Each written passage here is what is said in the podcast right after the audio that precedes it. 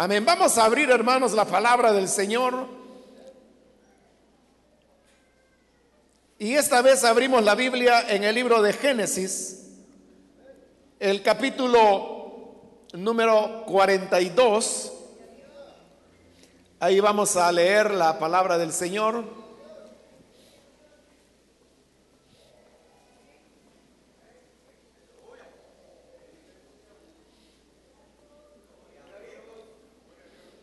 Si lo tiene listo, dice Génesis capítulo 42,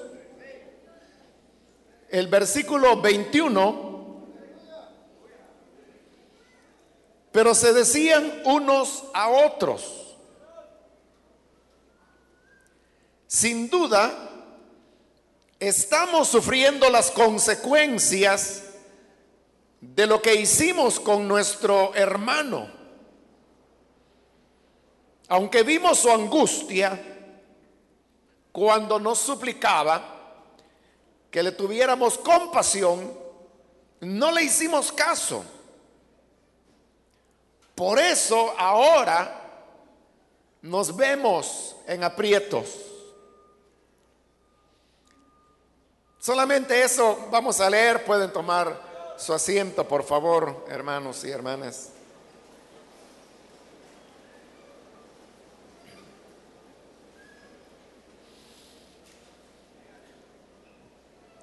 Hermanos, existe en el ser humano una cualidad bastante interesante al mismo tiempo que curiosa. Y es lo que tanto nosotros como la Biblia llama la conciencia. La conciencia es una cualidad propiamente del ser humano, no la tiene ningún otro ser. Y es esa cualidad que le da de una manera natural al hombre como un sentido moral o ético que le hace percibir la diferencia entre lo bueno y lo malo.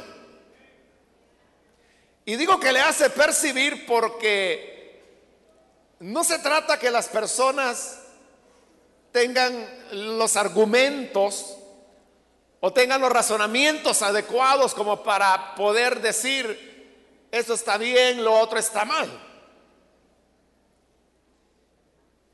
Sino que, digo percibir porque se trata más de una sensación interna, pero una sensación lo suficientemente clara como para que el ser humano sepa cuándo hace bien y cuándo hace mal.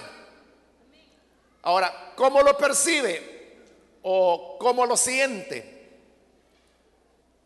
Es a través de sensaciones, pero sensaciones de, de carácter interno. Y creo que la mejor manera en que podemos entender esto es que lo haga sobre la base de un ejemplo, ya que todos los seres humanos tenemos conciencia, entonces todo lo hemos experimentado en alguna ocasión. Si nos vamos a el momento antes que usted conociera a Jesús, si es que hubo ese momento en su vida. Digo eso pues porque algunos han nacido ya dentro de la familia cristiana, ¿no? Pero en aquellos casos, para que lo veamos más claro, cuando no teníamos conocimiento de la palabra de Dios, no teníamos una base sobre la cual edificar eh, criterios de correcto o incorrecto, sucedía, y esto fue pues desde nuestra primera infancia, que cuando hacíamos algunas cosas que estaban mal, había dentro de nosotros una sensación que nos indicaba y nos hacía ver que estaba mal lo que habíamos hecho. Aunque fuera una travesura de niñez, pero que transgredía de alguna manera los límites entre lo bueno y lo malo, Entonces había una, una sensación, esto no está bien. Y por el contrario, cuando hacíamos algo que estaba bien, entonces lo que venía a nosotros era una sensación como de satisfacción o de tranquilidad, incluso como una especie de autofelicitación porque lo que se había hecho estaba bien creo que todos hemos experimentado eso, ¿no? Sabemos cuando hacemos algo que está bien o está mal. eso precisamente es lo que se llama la conciencia. El libro de Proverbios nos dice que antorcha del Señor es el espíritu en el hombre. Pero cuando ahí dice espíritu no se está refiriendo al Espíritu Santo, sino que se está refiriendo precisamente al tema de la conciencia. Esto significa que en su misericordia y como otra manera de Dios para tratar de refrenar el pecado humano, Él colocó en cada uno de los seres humanos la conciencia. Y como dice la escritura, esta viene a ser como la antorcha del Señor en el hombre. Cuando se habla de, antorcha, esa era la manera como en la época cuando fueron escritos esos proverbios, el ser humano iluminaba las casas, iluminaba los caminos, es decir, que la antorcha era lo que venía a disipar la oscuridad y a alumbrar y a dar alguna orientación de dónde la persona se encontraba. Ahora, si la conciencia es la antorcha del Señor en el hombre, eso significa que el corazón del hombre es como una caverna llena de, oscuridad, llena de maldad, y que ésta viene a ser iluminada por la conciencia, que aunque sea a través de esas sensaciones y percepciones que hemos descrito, le indica al hombre lo que está bien y lo que está mal. Así es como el ser humano, aunque no tenga conocimiento de la palabra, aunque ni siquiera haya escuchado jamás el nombre de Jesús, tiene en su interior el ejercicio de la conciencia que le indica lo que está bien y lo que está mal. Pero vea, la conciencia no solo nos indica lo que está bien y lo que está mal, sino que también nos indica y nos enseña que hay una conexión entre lo que el hombre hace y las consecuencias que vendrán por lo que se hizo. En otras palabras, lo mismo que las escrituras enseñan cuando Pablo dice que todo lo que el hombre siembra lo cosecha. Eso no es nada más que la misma conclusión a la cual el ser humano llega por sí solo con su conciencia, sin necesidad de ni siquiera conocer que existe ese pasaje de la Biblia. Ejemplo de eso lo tenemos en el relato que hoy hemos leído en el libro de Génesis, que nos ubica en el momento cuando los hermanos de José han tenido que ir a Egipto para comprar grano, dado que hay una sequía enorme que vaya en su segundo año y que ha llevado a las naciones a padecer hambre. Sin embargo, por los sueños que Dios le dio a Faraón y que José interpretó acertadamente, Conocemos la historia como en Egipto sí había abundancia. Mientras en las otras naciones había hambre, en Egipto había gran abundancia de alimento. Y por eso es que las naciones venían para comprar en Egipto el alimento que necesitaban. Así es como los hermanos de José llegan, se entrevistan con, con José. Ellos no saben que es su hermano José, sino que lo reconocen con el nombre que el faraón le había dado, un nombre egipcio, Safnat Panea. Ese era el nombre que faraón le había dado a José. Entonces, para los hijos de Jacob, ellos no están hablando con José porque no lo han reconocido, no saben que es él. Porque han pasado aproximadamente 20 años. José ahora es un hombre vestido como egipcio, habla egipcio, tiene un nombre egipcio, es el gobernador de Egipto y por lo tanto ellos ni idea que él pueda ser su hermano. Pero José sí los reconoce a ellos porque ellos siguen siendo los mismos, siguen siendo pastores de rebaños. Los reconoce de inmediato y queriendo José conocer lo que había en el corazón de ellos, los somete a una prueba. Entonces los acusa de espías y les dice, ustedes han venido a Egipto para ver las debilidades de nuestra tierra y luego atacarla.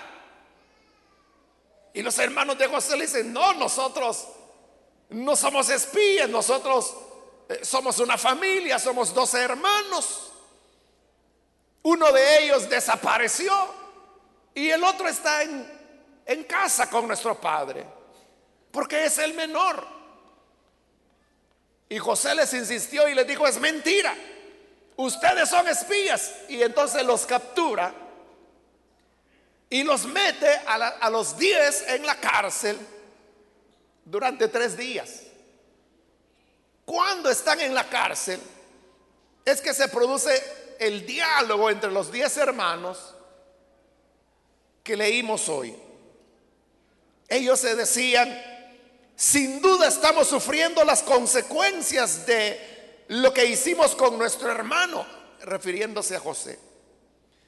Aunque vimos su angustia cuando nos suplicaba que le tuviéramos compasión, no le hicimos caso. Y oiga esto, por eso ahora nos vemos en aprietos. Una acusación de espionaje principalmente en Egipto, era, hermanos, una acusación sumamente grave que normalmente se pagaba con la muerte. Ellos ahora están prisioneros, los diez. O sea, ellos saben perfectamente, están diciendo la verdad, ellos no son espías. Ellos han llegado porque necesitan comprar alimentos. Pero cuando se ven en la aflicción y se ven en la prisión, ellos le suplicaron a Safnat Panea, al gobernador de Egipto, que no los tuviera por espías porque realmente no lo eran. Le dijeron, nosotros somos hombres honrados. Le suplicaron, pero el gobernador de Egipto no quiso y los mandó a la cárcel estando en la cárcel, ellos comienzan como a revisar su vida y entonces, revisando todas esas décadas, se dan cuenta que hay una falta que ellos cometieron, como le digo, unos 20 años antes. Y es que habían vendido a su hermano José como esclavo.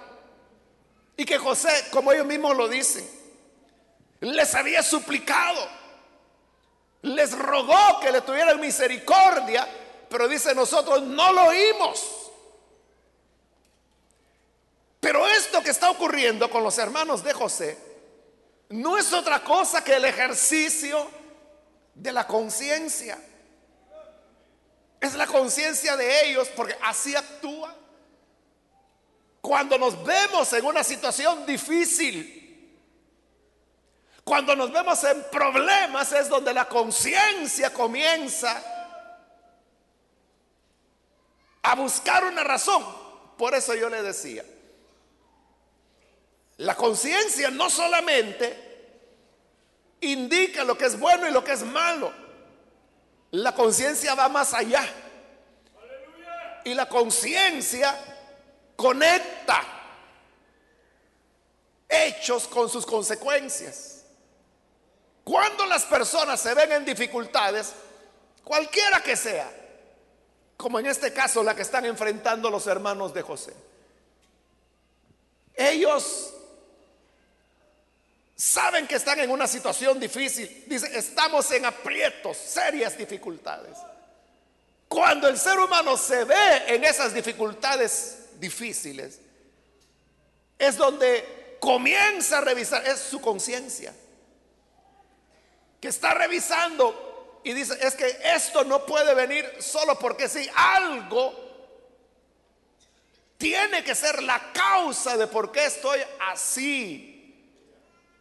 Y eso, hermanos, ocurre con tanta frecuencia que ahí es donde el ser humano ha hecho frases, dichos populares, y así es como la gente cuando se ven problemas, se pregunta y dice, ¿qué estaré pagando, Señor? Dice. A veces la misma persona es la que se hace la pregunta, ¿qué estaré pagando? O a veces es alguien que se entera de la situación que la persona está viviendo. ese alguien que se enteró le dice, ¿qué estarás pagando? Le dice. Y ahí le estoy hablando de personas no creyentes. Están conectando que no es posible llegar a una situación difícil en la vida sin que no haya una razón. La conciencia les está diciendo, es por algo. Entonces cuando la persona comienza a reflexionar y ante esa pregunta que se hizo, ¿qué estaré pagando? Empieza a buscar qué es lo que probablemente esté pagando. Entonces comienza un examen de las acciones, de lo que se ha hecho o de lo que se dejó de hacer. Y los hermanos de José llegaron y dijeron, ya sabemos. Esto nos ha venido porque nuestro hermano nos suplicó. No lo oímos. Hicimos algo malo. Y por eso la última frase es bien clara cuando dice, por eso, por eso nos vemos en aprietos. Es decir, la conciencia les indicaba a la pregunta, ¿qué estaremos pagando? Estamos pagando la crueldad que hicimos con nuestro hermano. Ahora, la conciencia no solamente revela eso al ser humano, es decir, la diferencia entre lo bueno y lo malo, y hemos dicho también la conexión entre hechos del pasado que traen sus consecuencias ahora. esas son funciones importantes de la conciencia. Pero hay un problema y es que la voz de la conciencia puede ser acallada. Es decir, uno puede hacerse el desentendido. Porque la conciencia no solamente actúa sobre hechos del pasado o cosas que ya hicimos sino que cuando una persona se prepara a hacer algo, la conciencia de antemano comienza a decirle, pero eso no está bien. Y ahí viene el punto. Cuando la persona recibe esa percepción o esa sensación de la conciencia que le dice lo que estás pensando, no está bien, Entonces, la persona tiene dos opciones. Una opción es detenerse y decir, no, no, eso no está bien, no lo voy a hacer.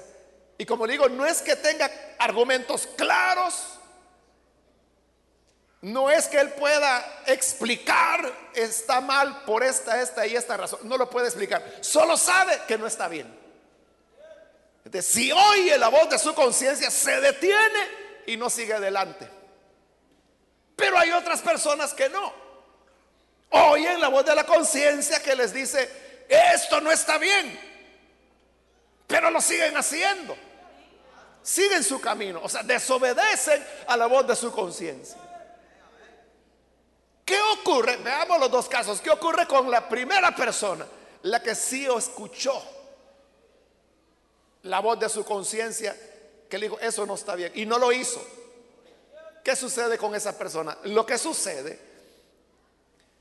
es que siempre conservará esa sensibilidad a su conciencia. Como la oyó, le hizo caso.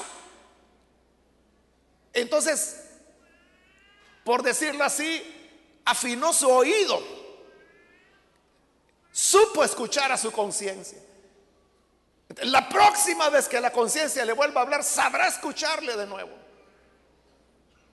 Y al escucharle de nuevo, sabrá en una tercera, en una cuarta. Es decir, mientras más atenta la persona esté a la voz de su conciencia, mejor le escuchará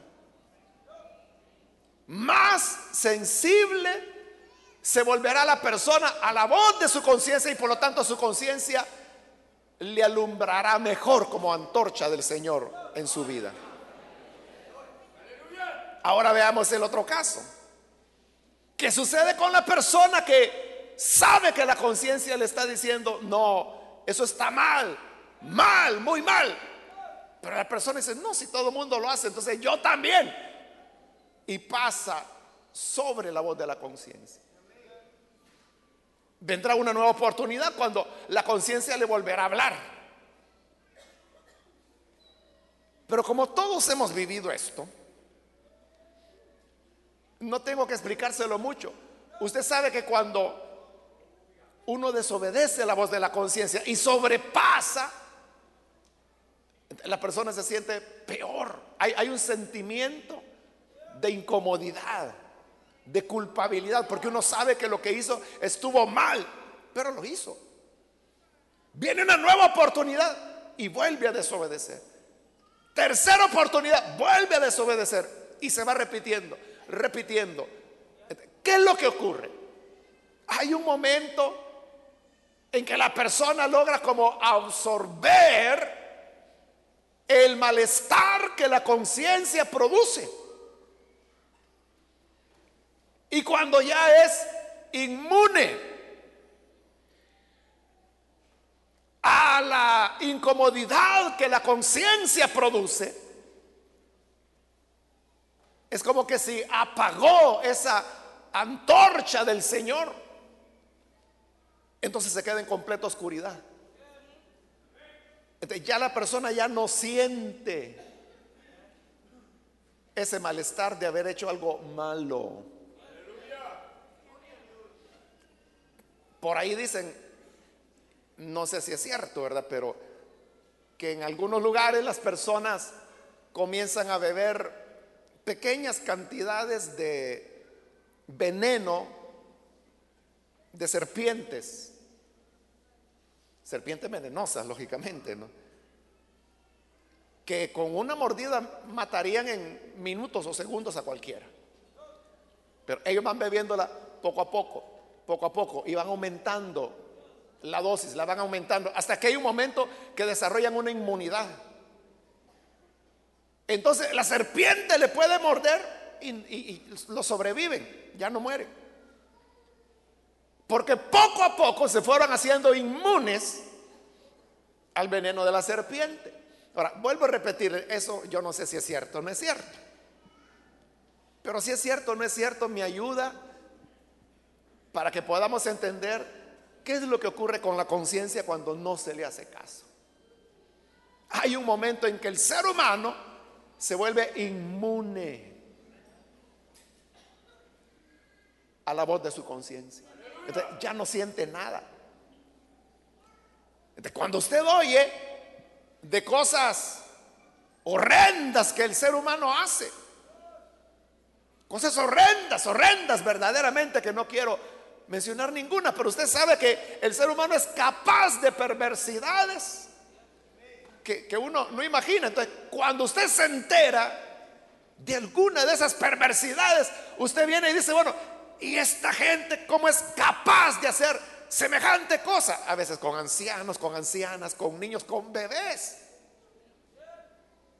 Entonces usted dice, esta gente que no tendrá conciencia, sí la tiene, porque todo ser humano la tiene, pero ya se inmunizaron a ella. Y si usted preguntara, porque la pregunta fue, ¿tienen? ¿No tienen conciencia? Sí, sí la tienen. Pero la otra pregunta sería, ¿qué no sienten nada? No. No, ya no. Ya no sienten nada.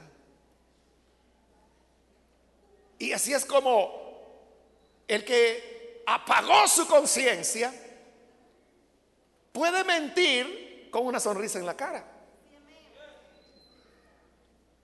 O sea, mienten con tal tranquilidad que engañan a los polígrafos, conocidos popularmente como detectores de mentiras. Porque el detector de mentiras es una máquina que lo, lo que hace es medir los cambios fisiológicos que se producen en el ser humano cuando dice una mentira, porque como está mintiendo la conciencia, le enciende la luz. Y eso le provoca incluso cambios fisiológicos en ritmo cardíaco, en respiración, sudoración, cambios en la acidez de la sudoración. Todo eso es lo que mide el polígrafo. Pero hay gente que tiene ya tan acallada su conciencia que puede mentir de la manera más tranquila y el polígrafo no detecta. Hay mucha gente que saben burlar el, polígrafo. Ya no tienen conciencia, sí la tienen. Lo que pasa es que ya se inmunizaron. A eso es a lo que el Nuevo Testamento le llama tener cicatrizada o cauterizada la conciencia. Cauterizar, usted sabe que es cuando una herida se cierra por medio de, un cauterio, que es un instrumento que sirve para quemar el tejido y entonces lo, cicatriza. Claro, queda una marca, ¿no? Pero cicatriza. Pero es bien diferente que usted tenga una herida abierta. Y si usted la toca, esa herida abierta, le va a doler. Pero si ya está cauterizada, es igual que cualquier cicatriz que, que usted tenga.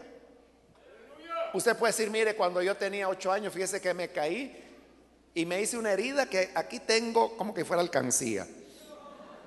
No se me ve por el pelo. Pero tóquese, no va a sentir nada.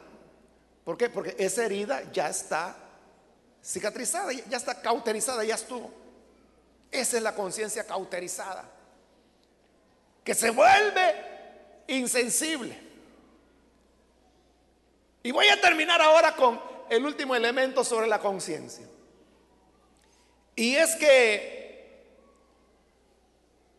la conciencia no solo nos indica Hemos dicho dos cosas. Uno, la diferencia entre el bien y el mal. Dos, que todo lo que hacemos en la vida trae consecuencias. Pero hay un tercer elemento que la conciencia nos indica. Y es que hay una solución. Hay una salida. Y que esa salida de alguna manera se encuentra en Dios. Yo le decía que la acción de la conciencia ha creado dichos populares. Entre ellos le cité el que dice, ¿qué estaré pagando, Dios mío?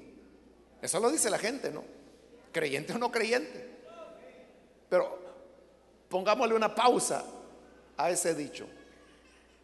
¿Qué estaré pagando, Dios mío? Repitámosla y fíjese bien en lo que dice. ¿Qué estaré pagando, Dios mío?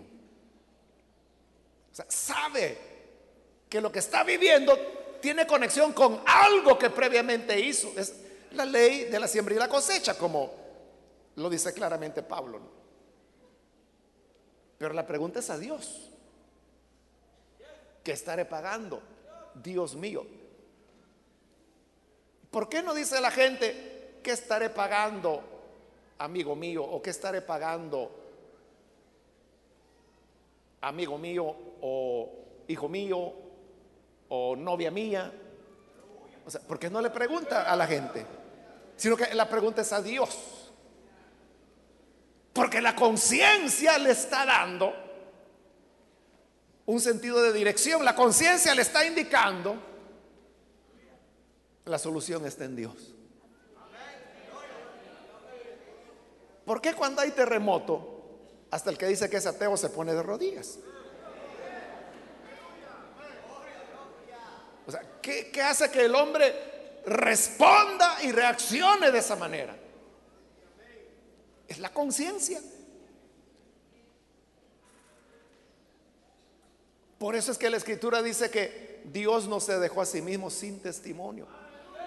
Hay, gente que se hace la pregunta, ¿y cómo Dios va a juzgar a las personas que nunca han oído del Evangelio?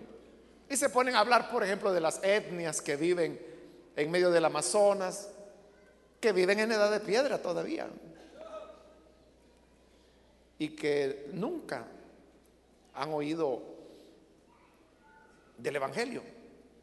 No tienen las escrituras en su idioma y si las tuvieran no las pudieran leer porque son idiomas, lenguas que no tienen alfabeto escrito.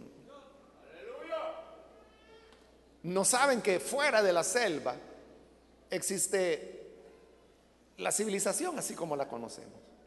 Entonces la gente dice, y ellos cuando mueran, ¿en base a qué los va a juzgar el Señor? Pablo da la respuesta en su carta a los romanos. Y él dice que hay paganos. Hay paganos, hay gente que no conoce nada de Dios. Pero que dice que por su conciencia hacen la voluntad de Dios. En tanto que hay otros que conociendo la palabra de Dios no la obedecen. ¿Cómo serán juzgados? Pablo lo dice con claridad. Dice que en el día cuando tengamos que responder por nuestros hechos, será la conciencia de ellos quién les acusará o quién les absolverá. Es decir, que por eso es que bien dice la Biblia que Dios no se dejó sin testimonio. Y aunque el hombre ha sido la iglesia, ha sido indolente, hará pues, en ir y llevar el mensaje a algunas personas. Dios tiene su antorcha, que es la conciencia en el corazón de los hombres, que le está diciendo al hombre lo correcto y lo incorrecto al punto que esa conciencia le puede llevar, como dice Pablo, a hacer lo que es de la ley sin conocer la ley hace ya varias, bastantes décadas, como 50 años, algo así, ubicaron a una, a una etnia, igual viviendo así en la edad de piedra. No se conocía antes esa etnia, pero cuando comenzaron a estudiar sus, cómo ellos vivían como comunidad, sus normas de conducta, encontraron que ellos se regían por códigos que eran casi una copia de los diez mandamientos. Y por supuesto ellos no sabían nada, ni de Moisés, ni de la ley, ni de los diez mandamientos, ni de la Biblia, del cristianismo, nada. ¿Cómo habían llegado a eso? Su conciencia. Lastimosamente no recuerdo en este momento el nombre de la tribu porque también ya hace como 20 años que yo leí ese artículo. Pero ahí tiene usted una prueba. ¿Qué significa esto? Y como le dije, con esto iba a terminar. Nuestra misma conciencia nos indica cuál es el camino. Y la conciencia nos está diciendo tu camino o tu solución o el remedio es a Dios. En Él se encuentra la salida. En Él está.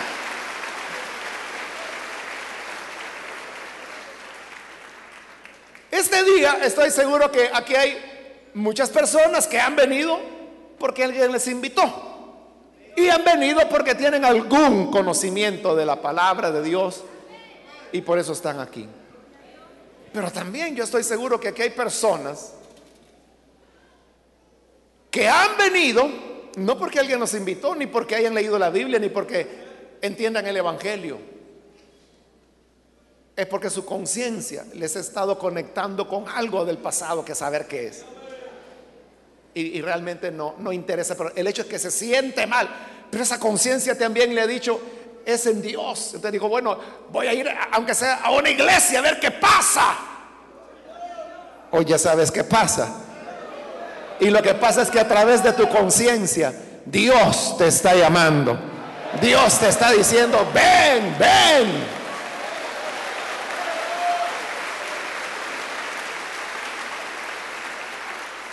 Y véalo, no soy yo el que le dice, ven, no es la iglesia, no es la religión. Es usted el que lo sabe.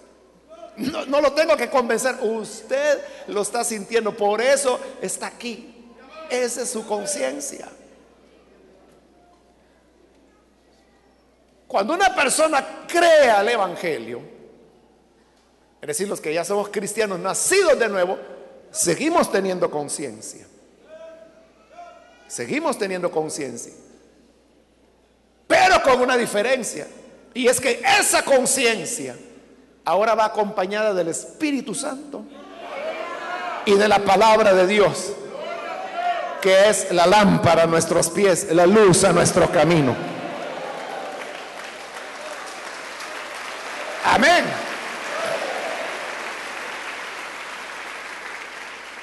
Por eso es que en el creyente la conciencia es todavía mucho más poderosa. Porque ahora la conciencia ya no solo es sensación, percepción. Hoy la conciencia es que le tira los versículos de la Biblia en la cara. Y el Espíritu Santo que le redarguye. El creyente con mucha más razón debe ser sensible a su conciencia. Por eso es que la primera carta de Juan dice que si nuestra conciencia nos hace sentir mal, ¿cuánto más nos va a hacer sentir mal Dios? O sea, si nuestra conciencia humana ya nos señala, ¿cómo no nos va a señalar Dios? Por el contrario, dice, si en nuestra conciencia estamos tranquilos, entonces sabemos que tenemos paz con Dios.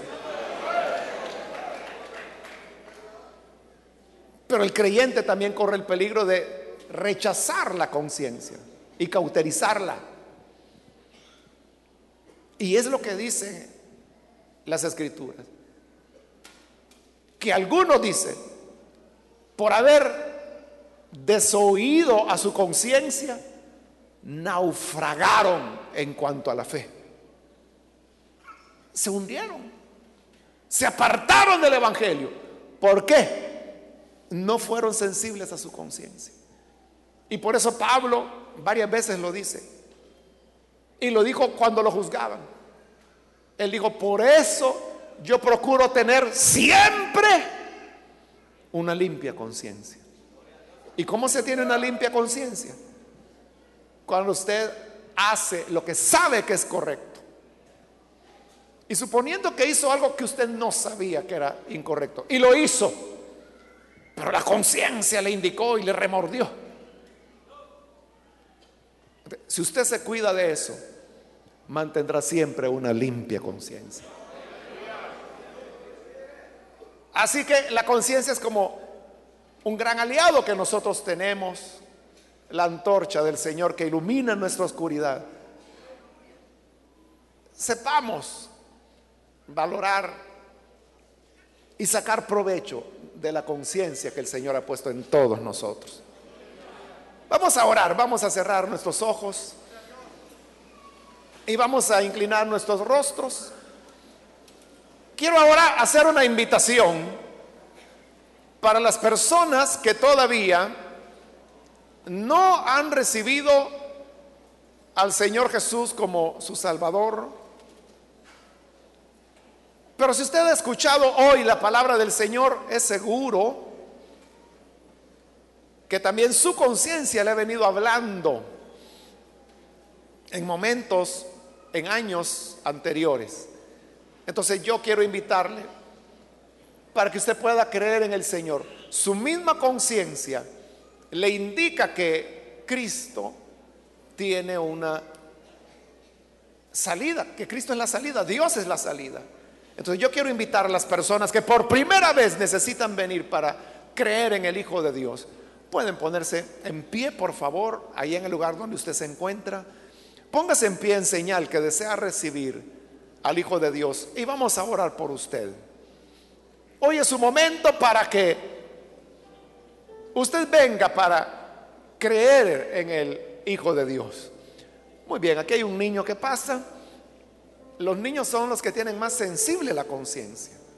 Quiera Dios que como adultos no vayamos a endurecernos ante esa conciencia. Muy bien, aquí hay otro hombre que pasa. Dios lo bendiga, bienvenido. Alguien más que necesita venir, póngase en pie. Hay otra persona. De este lado hay otro caballero. Dios lo bendiga, bienvenido. Alguien más que necesita venir para creer en el Señor en el fondo de su ser, la conciencia le está indicando el camino que debe seguir. Acá hay otro niño, Dios le bendiga, bienvenido. Alguien más que necesita venir para creer en el Señor. Puede ponerse en pie. Si usted está en la parte de arriba, con confianza, también puede pasar. Aquí hay una persona que viene desde arriba, bienvenida, Dios le bendiga. Alguien más que necesita creer en el Señor. Póngase en pie Vamos a orar. Hay otra persona, venga. Yo no tengo que convencerle de nada. Su conciencia, en su interior, usted sabe que algo está pasando. Usted sabe cuando algo está mal. Y usted sabe que van a venir consecuencias por ese mal que se hace. Pero esa conciencia también le dice, tu salida es Dios tu salida es Dios. Y ahora el Evangelio de Cristo se lo dice claro. En Jesús tenemos el perdón de los pecados. ¿Quiere usted venir? Póngase en pie. Otra persona que necesita creer en el Hijo de Dios. Póngase en pie. Y venga, vamos a orar. Hay otra persona, alguien más. Hoy está abierta la puerta. Jesús le está invitando. Muy bien, aquí hay otro niño, Dios le bendiga. Bienvenido. Aquí hay otra persona que pasa, Dios la bendiga. Bienvenida. Alguien más que necesita pasar. Póngase en pie. Quiero ganar tiempo e invitar si hay también hermanos o hermanas que se han alejado del Señor, pero hoy necesitan oír de nuevo su conciencia. Esa voz que han acallado y reconciliarse puede ponerse en pie también en este momento. Las personas que se han alejado de Jesús y necesitan reconciliarse, póngase en pie y venga. Vamos a orar por usted. Muy bien, ahí atrás hay una persona, Dios le bendiga, bienvenido. Alguien más que necesita pasar puede ponerse en pie. Acérquese. La gracia del Señor le está esperando. Muy bien, ahí atrás hay otro joven, bienvenido. Dios le bendiga. ¿Alguien más que necesita pasar? Acá hay otra persona, Dios la bendiga, bienvenida también. ¿Alguien más que necesita venir? Yo le animo para que se ponga en pie ahora. Aquí adelante hay otra joven, Dios la bendiga. Bienvenida. ¿Alguien más que necesita pasar? De este lado hay otra persona, Dios la bendiga. Bienvenida también. ¿Alguien más? Ya sea que es primera vez que usted cree en el Señor o se va a reconciliar. Acá en medio hay otra persona. Dios le bendiga. Bienvenida también. Alguien más que necesita pasar. Le animo para que este sea su momento. ¿Hay alguien más? Póngase en pie.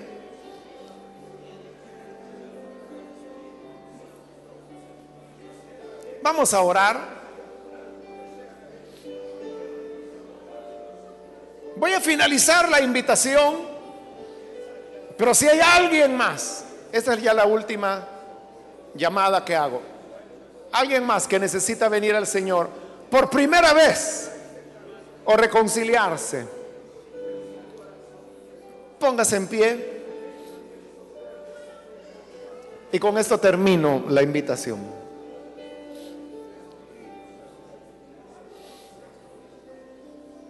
Acá hay otra persona más. Dios la bendiga, bienvenida.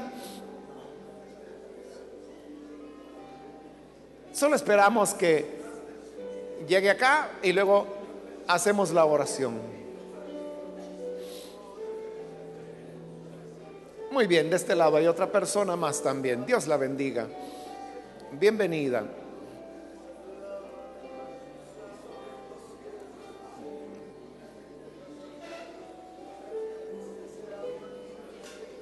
A usted que nos ve por televisión, también le invito para que aproveche esta oportunidad. Únase con todas estas personas que están acá, ore con nosotros y reciba al Señor en su corazón.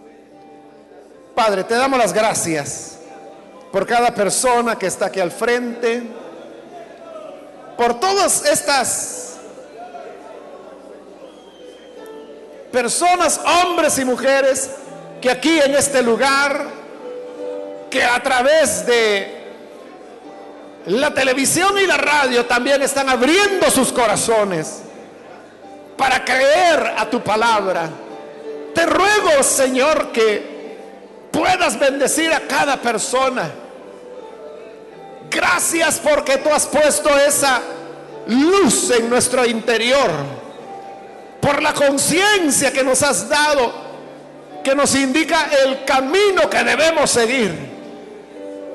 Te ruego, Padre, transforma, cambia, hazles nacer de nuevo y que en ellos se produzca el milagro de la nueva creación, de tal manera que con tu Espíritu Santo y la luz de tu palabra puedan llevar una vida nueva, una vida recta. Y ayúdanos a todos en la iglesia, los que somos tus hijos, a ser sensibles a la voz de tu espíritu y a la voz de nuestra conciencia, para que así caminemos en rectitud, en integridad y que nunca nos apartemos de ti. En el nombre de Jesús nuestro Señor lo rogamos. Amén. Amén. Bendito sea Dios.